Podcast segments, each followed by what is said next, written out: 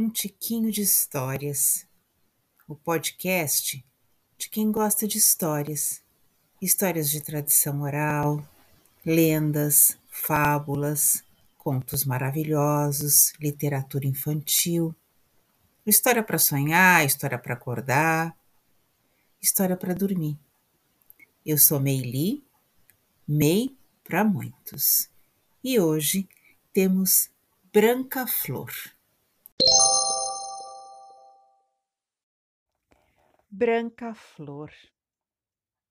Era uma vez uma família muito pobre que já tinha quatro filhos quando nasceu mais uma menininha. Eles não sabiam como iam fazer para criar, mas a mãe disse: Marido, se Deus mandou, Deus irá prover. A gente dá um jeito. E um dia, quando o marido tinha saído para ajudar a cuidar do gado de um fazendeiro vizinho, uma senhora bateu palmas na frente da casa onde eles moravam. Ó de casa! A mulher foi ver quem era. E a tal senhora pediu água. Depois sentou no banco e começou a conversar. Não demorou muito pediu um pratinho de comida. A dona da casa sabia que só tinha um feijão ralo, um quase nada de farinha, que precisava dividir com os filhos e guardar um pouco para o marido. Mas pensou, aonde comem seis, comem sete, e fez uma cuia farta com farinha e feijão para visitante. Admirou-se de ver que saía da panela um feijão grosso, cheiroso e com pedaços de linguiça, paio e carne seca. A hóspede repetia e repetia, e a panela nunca que esvaziava. Antes de ir embora, a senhora perguntou: Essa neném que aí está mamando no seu peito, ela já foi batizada? Não, não, senhora. Pois então quero que ela se chame Branca Flor. Marquem o dia, eu serei a madrinha. Na hora do batizado, apareço. E se foi, do mesmo jeito que apareceu, misteriosamente. Quando o marido chegou, a mulher contou tudo o que tinha acontecido. Ele coçou o queixo, achou esquisito, mas diante da panela de feijão reforçado que nunca esvaziava, concordou. Marcaram o batizado para a festa de Nossa Senhora da Conceição. E na hora certa, a madrinha apareceu. Não trouxe presente nenhum para a filhada, mas rezou todas as orações e fez tudo certinho. Depois despediu-se dizendo: Vou deixar com Branca Flor um presente invisível. Ela terá poderes mágicos, mas só poderá usá-los quando for muito necessário. Deu um beijo na testa da neném, virou as costas, saiu andando e sumiu na estrada. A menina foi crescendo, mas nunca ninguém viu poder mágico nenhum nela. Foi igual a todas as outras crianças. Brincava, caía, se machucava, chorava, ralava o joelho, de vez em quando ficava doente, depois ficava boa. A única coisa diferente foi que nunca mais faltou comida naquela casa, nem água limpa para beber, cozinhar ou tomar banho. Por conta disso, a vida melhorou puderam ir à escola, arranjar empregos melhores, receber salários e cuidar dos pais. No fim de algum tempo, reformaram a casa e todas as janelas davam para o quintal, que tinha um jardim florido e um pomar sombreado e carregado de frutas. A mãe achou que isso já era uma mágica de bom tamanho, melhor do que ela imaginara. Mas Ela havia ficado viúva e casara de novo. O padrasto era homem ganancioso e cismou que os poderes mágicos de Branca Flor só iam se manifestar quando ela se casasse. Na certa, apareceria um príncipe, ou pelo menos um fazendeiro muito rico, quem sabe o filho de um banqueiro. Por isso, quando ela começou a se interessar por um lavrador ali da vizinhança, o padrasto foi contra. Até mesmo porque ele já estava fazendo planos para casar a enteada um cavaleiro elegante, de fala sedutora, sempre de botas, que aparecera ali arrastando a asa para o lado dela. Disse a mulher: Branca Flor, com esse Zé Ninguém, um lavrador que não tem onde cair morto? De jeito nenhum. Não quero nem ver a cara desse sujeito. Mas para Branca Flor, ele não disse nada. E ela só soube do que ele pensava porque estava perto e ouviu. Só que Branca Flor estava gostando muito do moço que se chamava Pedro. E dali a alguns dias, os dois se encontraram na quermesse da festa de São João. Branca Flor ganhou um anelzinho de prenda na pescaria e deu ao rapaz, dizendo: Se algum dia quiser me ver, esfregue este anel e eu apareço na mesma hora. O rapaz riu, não acreditou, nem experimentou. Mas, como gostava da moça, deixou o anel no dedo como lembrança dela. E de vez em quando os dois se encontravam e assim começaram a namorar. Dali umas semanas, o tal moço ficou sem trabalho. Preocupado, sem saber como ia fazer para viver, resolveu dar uma volta, caminhar. Aflito, esfregava uma mão na outra. De repente, ao virar uma curva do caminho, quem foi que ele viu? Branca Flor. Ah, que bom te ver, disse ele. Eu estava mesmo pensando em você. Perdi meu emprego e não sei o que vou fazer. Agora mesmo é que o seu padrasto não vai nos deixar casar. Pois digo que ele está procurando um empregado para capinar o terreno que acabou de comprar ao lado do nosso quintal. Vai lá que ele vai te contratar. O moço não acreditava muito naquilo, mas foi, né, por sim ou por não. Quando chegou, Branca Flor já estava com o padrasto junto do portão. O rapaz cumprimentou-a de leve, sem demonstrar nenhuma intimidade. E disse que tinha ficado sabendo que tinha vaga ali para capinador. E patati patatá. O dono da casa fingiu que ia lhe dar trabalho e disse: Muito bem, vamos fazer uma experiência. Vou te arrumar umas ferramentas e mostrar o que você tem que fazer. Estou mesmo precisando de um bom lavrador aqui. E afastou-se com o rapaz em direção a uma casinha. Fala aí com o meu capataz, ele vai dizer tudo. Mas o homem que estava na casinha tomando conta do depósito de ferramentas, não era capataz coisa nenhuma. Era o tal cavaleiro das botas que usava a capa preta nos ombros. E foi logo dizendo: Se você capinar o lote todo, plantar um milharal, colher o milho, moer tudo e fazer uma broa de fubá do tamanho de uma roda até amanhã à noite, então será contratado. Entregou ao moço uma enxada, um rastelo, uma foice e uma cavadeira. Tudo de papelão. Só o carrinho de mão era de verdade. Ao ver aquilo, o rapaz logo entendeu que não ia conseguir um emprego, muito menos fazer a tarefa, que era impossível. Sentou e começou a esfregar as mãos de aflição. Na mesma hora, quem é que saiu dali, de trás de uma árvore, bem pertinho? Branca Flor. Fique preocupado não, moço, que eu vou dar um jeito.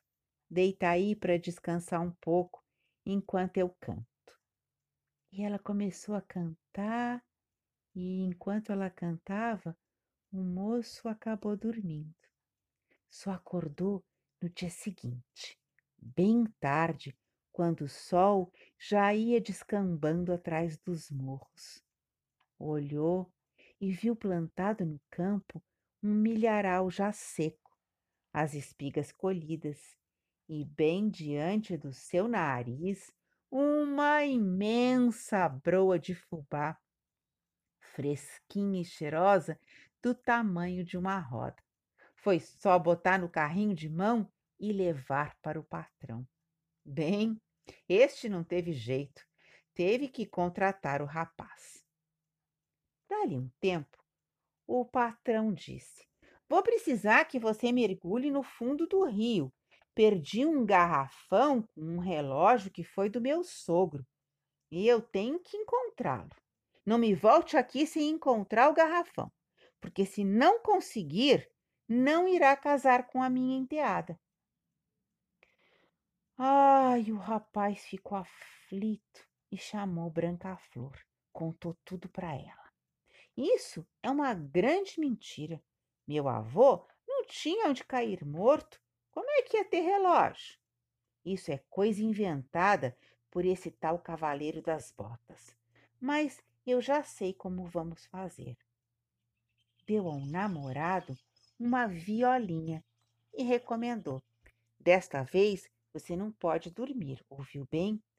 Toque, toque essa viola sem parar. Eu vou mergulhar no fundo do rio até achar esse garrafão. Mas se você parar de tocar, eu não volto mais.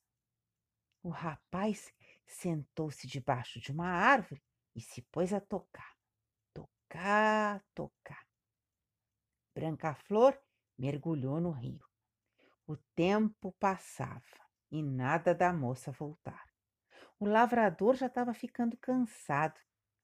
Escondido atrás de uma moita, o cavaleiro das botas ouvira tudo e só olhava. De repente, se transformou numa mosca varejeira, dessas bem chatas, e começou a voar em torno do moço, atormentando o tal. Mas o rapaz não parou de tocar nem quando a mosca picou seu braço. Então, o outro se transformou num carreiro de formigas que subiu pelas pernas do rapaz, que não parava de tocar, mesmo sentindo aquela cosquinha. Ele não parava de tocar. Ele estava cansado. Ai, acho que ele ia parar um pouquinho. Pensou um instante à toa em parar. Não, não, não, não, não. Ele ia aguentar. O cavaleiro das botas estava pensando no que poderia se transformar em seguida só para reliar com o tocador de viola e dar um jeito dele largar o instrumento. Mas foi bem nessa hora que a moça saltou da água com um garrafão na mão. Dentro dele estava o relógio. Ufa! Meu fôlego já estava acabando, mas eu achei. O moço levou o garrafão para o padrasto. Branca Flor foi junto. Padrasto, disse ela, agora não tem mais conversa.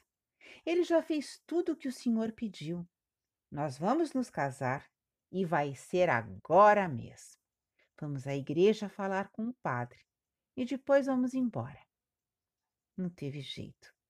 O padrasto de Branca Flor foi obrigado a concordar.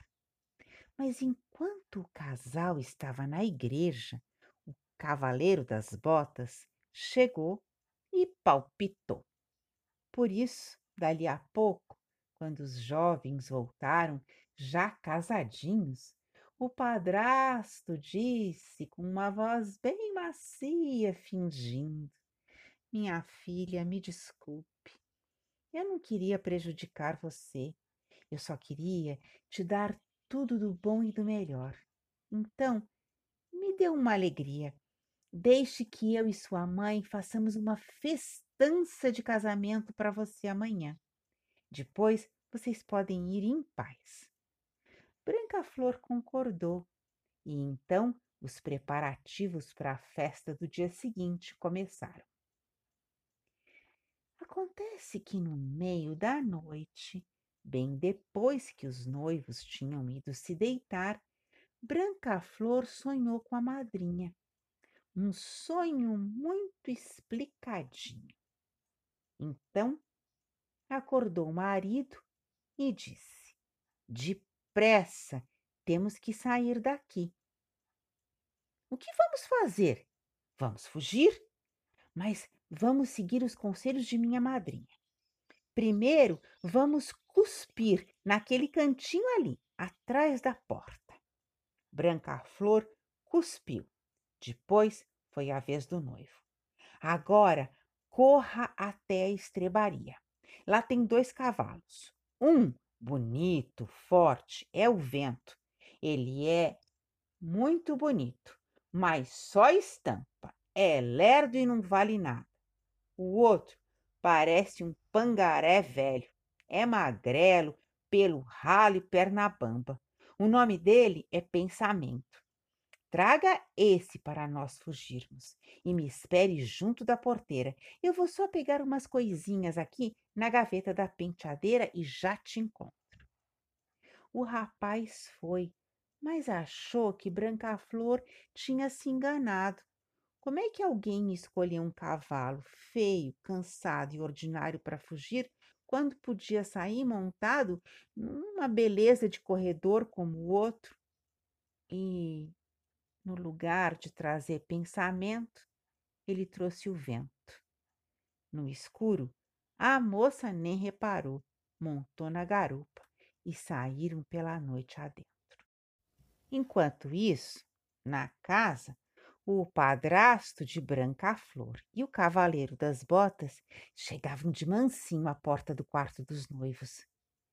Para o plano funcionar, precisavam ter certeza de que não tinha ninguém acordado. Então, o padrasto chamou baixinho: Branca Flor.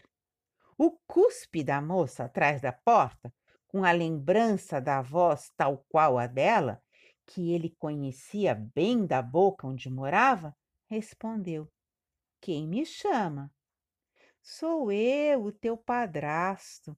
Eu só queria saber se está tudo bem. E saiu. Dali a uns minutos, foram lá de novo. Desta vez, o cavaleiro das botas chamou pelo rapaz. Pedro, Pedro. E foi então que o cuspe do lavrador respondeu: Quem me chama? É o capataz. Eu só queria saber se está tudo certo aí. Deixaram passar mais um tempo e tudo aconteceu exatamente igual. De dez em dez minutos, o padrinho e o tal cavaleiro das botas iam lá para ver se os noivos já haviam dormido. E sempre um cuspezinho respondia com uma voz cada vez mais fraca. Os malvados foram enganados a noite inteira, o que foi a maior sorte, porque senão eles não teriam escapado. O tal cavalo vento só tinha era beleza, porque na verdade ele era um molengão. Mas como o casal teve muitas horas de vantagem, conseguiu se distanciar bem da casa até que os cuspes secaram, e o padrasto e o cavaleiro das botas acharam que os noivos estavam dormindo. Quando abriram a porta do quarto, levaram um susto. O padrasto disse: Depressa! Eles fugiram. Vamos atrás. foram à estrebaria, selaram o esperto pensamento e saíram a galope. Não demorou quase nada para acharem os fugitivos e quase os alcançarem. Na garupa, Branca Flor se virou e viu o padrasto e o tal homem das botas. Abriu a bolsinha, tirou de lá uma caixa de talco e jogou para trás, dizendo: Valei-me, minha madrinha. Na mesma hora, daquele talquinho se formou uma terrível nuvem de poeira, uma tempestade de areia que não deixava ver nada, e tudo ficou como um deserto. O padrasto e o cavaleiro das botas levaram muitas horas para conseguir atravessá-lo. Enquanto isso, Branca Flor e Pedro aumentaram novamente a distância até eles. Mas vento era muito ruim de galope e não demorou para que o pangaré fracote se aproximasse deles de novo. Então, Branca Flor abriu a bolsinha, tirou a escova de cabelos e jogou para trás, dizendo: Valei-me, minha madrinha! Quando a escova caiu no chão, de cada cerda foi nascendo um espinheiro que se alastrou por todo o canto, ferindo o cavalo, rasgando as roupas dos perseguidores. Foi só por isso que Branca Flor e Pedro puderam ganhar distância de novo mas não adiantou muito, porque o cavalo que eles iam era mesmo uma lesma, e dali a pouco um magrelo pensamento já estava encostando neles. Branca Flor abriu a bolsinha, tirou um espelho e um vidrinho de perfumes e jogou para trás, dizendo: Valei-me, minha madrinha, pelo amor de Deus! Quando o espelho caiu no chão, virou uma pocinha d'água que foi crescendo, crescendo e refletindo o céu, se transformou num lago fundo. O vidrinho se quebrou e espalhou perfume para todo lado, em forma de chuva e relâmpago. O cavalo, pensamento, podia atravessar. Sacudiu longe os cavaleiros e, muito a custo, nadou até a margem. O casal de noivos trocou de cavalo, largaram o lento e bonito cavalo e montaram no pangaré. E assim se foram, e por muito tempo viveram longe daquele lugar. Um dia, passado muito tempo, Branca Flor voltou para visitar a mãe e os irmãos. O padrasto tinha morrido e o cavaleiro das botas? Hum, dizem que sumiu numa nuvem de enxofre e nunca mais foi visto.